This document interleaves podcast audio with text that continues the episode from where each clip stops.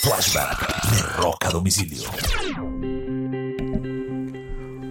Un 21 de marzo de 1994, Bruce Springsteen se gana el premio Oscar de la Academia por la canción original para la película Street of Philadelphia, protagonizada por Tom Hanks.